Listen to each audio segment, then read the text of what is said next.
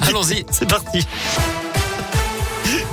Ça roule comment actuellement à Lyon Eh bien, écoutez, ça roule très bien, aucune difficulté à vous signaler sur les, les grands axes de l'agglo actuellement.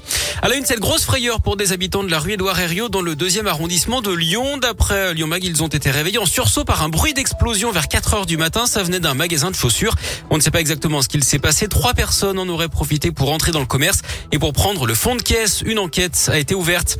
Un homme interpellé placé en garde à vue après l'incendie qui a touché hier un immeuble de la rue Paulbert dans le troisième arrondissement de Lyon.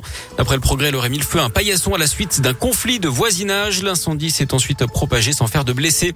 L'hommage à Samuel Paty. Aujourd'hui, dans tous les collèges de France, les professeurs vont pouvoir se recueillir. Minutes de silence, échange avec les élèves. Chaque établissement est libre de s'organiser comme il le souhaite. La famille de Samuel Paty sera reçue demain par le Premier ministre avant de s'entretenir avec Emmanuel Macron. Une cérémonie plus institutionnelle doit se tenir demain avec le dévoilement d'une plaque à son nom au ministère de l'Éducation. Un autre recueillement aujourd'hui à Paris. Le président Emmanuel Macron préside un hommage national aux invalides à Hubert Germain, le dernier compagnon de la Libération. C'est à partir de 15 heures. Les tests de confort gratuits, c'est fini pour les non-vaccinés. Depuis ce matin, il faut débourser 25 euros pour réaliser un test antigénique dans une pharmacie, 44 euros pour un PCR. C'est également aujourd'hui une date importante pour les soignants qui doivent désormais présenter un schéma vaccinal complet pour pouvoir exercer. Sinon, leur contrat sera suspendu sans rémunération. Dans l'actu également, la mobilisation des pompiers. Manif aujourd'hui à Paris pour les primes de feu et les retraites. Plusieurs dizaines de pompiers du Rhône vont participer au rassemblement à l'appel de la CGT. Une bonne nouvelle pour la planète. La SNCF a annoncé qu'elle ne vendrait plus de bouteilles en plastique dans ses TGV et dans ses intercités. Elle va proposer à la place des emballages recyclables. Lutter contre les violences sexuelles et sexistes dans les universités. Un plan d'action national est lancé aujourd'hui pour que la peur change de camp, dit le gouvernement. 7 millions d'euros sur 5 ont été débloqués pour que des associations viennent recueillir la parole des victimes et des témoins.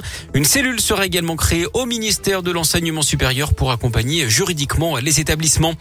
Un genre du fast-food dans le viseur de L214, l'association lyonnaise de défense des animaux s'en prend à Burger King. Elle lance une campagne aujourd'hui pour dénoncer ce qu'elle appelle le roi de la cruauté. En cause, l'approvisionnement auprès d'élevage de poulets intensifs qui ne respectent pas les critères de base du bien-être animal.